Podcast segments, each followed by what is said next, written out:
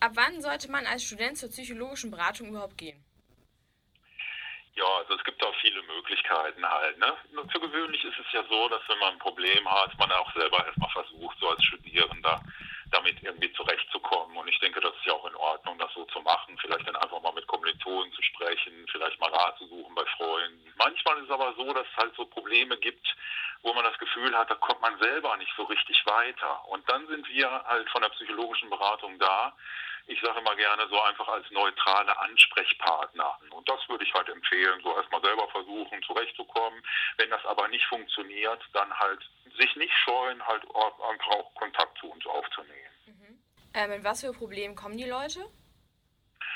Also es gibt so Klassiker der Problemstellung, sage ich jetzt mal so, ganz oben auf der Liste steht halt Prüfungsangst. Also dass Studierende halt bei uns dann häufig anfragen, weil Prüfungsangst in irgendeiner Art und Weise eine Rolle spielt. Und dann schauen wir auch da zusammen, ne, was kann man dagegen halt tun. Und da gibt es ganz viele verschiedene Möglichkeiten. Es gibt halt so allgemeine Ratschläge, was man tun kann, dass man halt ähm, eine gute Studienorganisation zum Beispiel hat, rechtzeitig anfängt, vor Prüfungen halt zu lernen, gutes Zeitmanagement auch für sich hat ähm, weil damit kann man im Grunde genommen Prüfungsangst auch schon äh, größtenteils verhindern.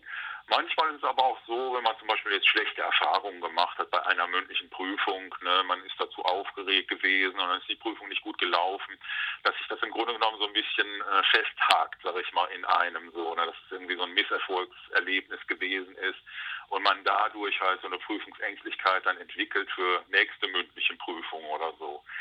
Und ähm, dann äh, ist es manchmal halt gut, einfach äh, wenn Studierende dann in die Beratung kommen, dann kann man zusammen gucken. Man kann zum Beispiel ein Rollenspiel machen, so zu dieser Prüfungsangst, dass man einfach mal Dinge durchspielt in der mündlichen Prüfung, was da kommen könnte. Ähm, und da gibt es ganz viele andere Möglichkeiten, wie man halt so mit Prüfungsängsten dann auch umgehen kann, sodass man die dann auch selber überwinden kann. Man allgemein sagen, dass, weiß ich nicht, aus einem bestimmten Studiengang häufig Leute kommen, weiß ich nicht, zum Beispiel Medizin oder so, weil da ein besonders hoher Druck ist? Ja, bei Medizin ist es so, dass es am äh, Universitätsklinikum halt extra eine separate Beratungsstelle gibt äh, für die psychologische Beratung von Medizinstudierenden. So was jetzt die UDE betrifft, würde ich sagen, gibt es da gar keine besonderen Schwerpunkte, dass jetzt irgendwie äh, Studierende aus bestimmten Studiengängen mehr in die Beratung äh, kommen, sondern es ist eher dass aus den verschiedensten Studiengängen halt äh, Studierende kommen und da Rat suchen. Ähm, wie ist denn momentan der Ablauf? Während Corona, ähm, habe ich gelesen, kann man, glaube ich, auch nicht vor Ort kommen, sondern man muss äh, anrufen. Wie laufen die Termine ab? Ja, es ist im Moment tatsächlich so, dass die Möglichkeit besteht, halt einfach uns zu kontaktieren. Man kann ja über die ganz normale Webseite gehen. Ähm, die Beratungseinrichtung bei uns ist ja das akademische Beratungszentrum, wo quasi alle äh, Beratungsmöglichkeiten unter einem Dach und da ist halt auch eine Mailadresse dann hinterlegt. Und äh, bei uns ist immer gut, wenn man einfach erstmal eine Mail schreibt und dann äh, mache ich halt im Moment halt äh, dann Termine für entweder Telefonberatung oder halt äh, Videoberatung auch über dieses Unisystem mhm. Meet. Wie lange dauert das in der Regel, bis man einen Termin bekommt? Ja, es ist immer so ein bisschen abhängig von, wie hoch das Beratungsaufkommen im Moment so ist. Ne? Also das wechselt halt auch. Ähm, aber für gewöhnlich so innerhalb der nächsten, ich sag mal so zwei, drei Wochen normalerweise kann man auch einen Termin bekommen. Viele Studierende kommen tatsächlich nur einmal für eine Beratung, weil sie irgendein bestimmtes Thema mal ansprechen wollen oder so eine Einschätzung dafür haben wollen.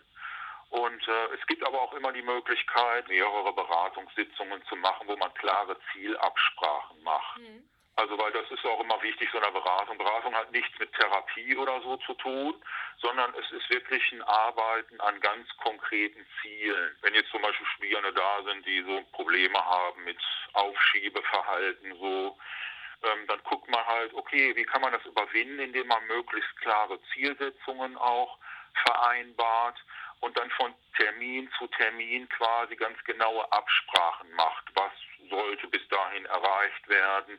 Und dann kann man im nächsten Termin halt gut, gut besprechen, so, ne, was hat davon halt gut funktioniert oder wo hat es Probleme gegeben. Kostet die Beratung eigentlich Geld? Nee, also die Beratung ist für alle Studierende der UDE frei, unentgeltlich und natürlich werden alle Anliegen halt auch äh, anonym behandelt. Werden Vertraulich. Die, ne? äh, wird das eigentlich in der Gesundheitsakte auch eingetragen? Weil zum Beispiel nein, nein, Lehramt nein. hätte ja eigentlich ein Problem, weil man soll ja möglichst als Lehrer ähm, gesund sein, sage ich mal. Ja, ja. Nein, nein, also Beratung, die bei uns äh, an der UDE in Anspruch genommen äh, wird, wird in überhaupt keine Gesundheitsakte oder sonst irgendwo vermerkt, sondern äh, wird wirklich ganz vertraulich und anonym behandelt halt und ne, da sind keine Einträge dann irgendwie die Folge davon. Ja. Ähm, es gibt ja auch noch mehrere Beratungs, äh, Beratungsstätte bei uns und zwar zum Beispiel die evangelische Lebensberatung und Seelsorge oder noch ganz viele andere. Wie unterscheiden sie sich denn voneinander? Ja, es gibt manchmal halt so ein bisschen verschiedene Schwerpunkte, aber tatsächlich ist es so, dass zum Beispiel psychologische Beratung auch an anderen Beratungseinrichtungen eben genau bei den äh, kirchlichen Trägern zum Beispiel äh, das auch angeboten wird oder aber auch im Studierendenwerk. Da gibt es manchmal so ein bisschen eine, eine Abgrenzung dahingehend, dass äh, zum Beispiel beim Studierendenwerk, die machen ja auch ganz viel so psychosoziale Beratung, wo auch andere Fragen nochmal eine Rolle spielen können. Finanzielle Fragen zum Beispiel auch. Während wir jetzt vom äh, Akademischen Beratungszentrum uns natürlich ganz besonders gut mit den Studiengängen an sich auskennen, weil wir ja auch ganz viel Studienberatung halt machen. Und äh, so, dass wir vielleicht dann hier und da so ein bisschen anderes Hintergrundwissen sozusagen mitbringen. Aber ich sag mal so, psychologische Beratung ist halt psychologische Beratung. Ne? Also schwerpunktmäßig werden dann eben genau diese psychologischen Themen besprochen. Aber es ist so ein bisschen vielleicht eine andere Herangehensweise, während bei den äh, eher kirchlich geprägten äh, äh, Beratungen dann vielleicht das auch eine Rolle spielen kann, aber eben auch nicht muss. Ne? Wie viele Leute kommen ähm, im Monat ungefähr zu Ihnen in die Beratung? Oh, da habe ich keine Zahlen jetzt äh, parat gerade, aber es wird halt immer gut angenommen, so, ne, so dass Studierende auf jeden Fall immer die Möglichkeit haben, trotzdem aber auch Termine zu bekommen.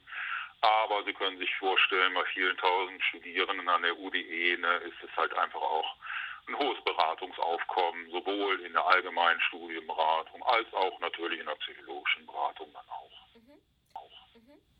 Okay, haben Sie vielleicht zum Ende noch ein paar Tipps generell für Zukunftsangst oder wenn man im Drittversuch ist oder generell nochmal zur Prüfungsangst? Ja. Ja, also wie gesagt, so eine äh, Studierende, die wirklich das Gefühl haben, so sie brauchen da mal einen externen Ansprechpartner oder brauchen da ganz spezifische Hilfen oder so, brauchen sie nicht scheuen, sondern können wirklich einfach Kontakt mal zu uns aufnehmen weil es gibt natürlich so viele allgemeine Hinweise, aber oft ist das eben nicht hilfreich für die individuelle Situation, in der ich jetzt gerade stecke, halt so. Ne? Weil wenn jetzt zum Beispiel das Thema Drittversuch da ist, na, dann könnte man zusammen gucken, okay, was ist denn bei den vorangegangenen Versuchen eigentlich gewesen? Wieso hat es da nicht funktioniert? Woran genau hat es gehapert? So, ne? Und dann kann man da gezielter ansetzen. So. Deswegen so diese allgemeinen Ratschläge, die sind meist gut um so eine äh, allgemeine Verbesserung, sag ich mal, äh, des Gefühls hervorzubringen, aber äh, sind zu unspezifisch, also setzen nicht genau individuell an der Problemstellung an. Und das kann man dann eigentlich nur im persönlichen Gespräch dann auch so klären, ne, was genau jetzt eigentlich eine gute Strategie dann wäre, jetzt bei Prüfungsangst oder Drittversuch oder wie auch immer. Mhm da bin ich eher so der Meinung, da muss man genauer gucken und eher individueller gucken so. Campus FM klingt anders.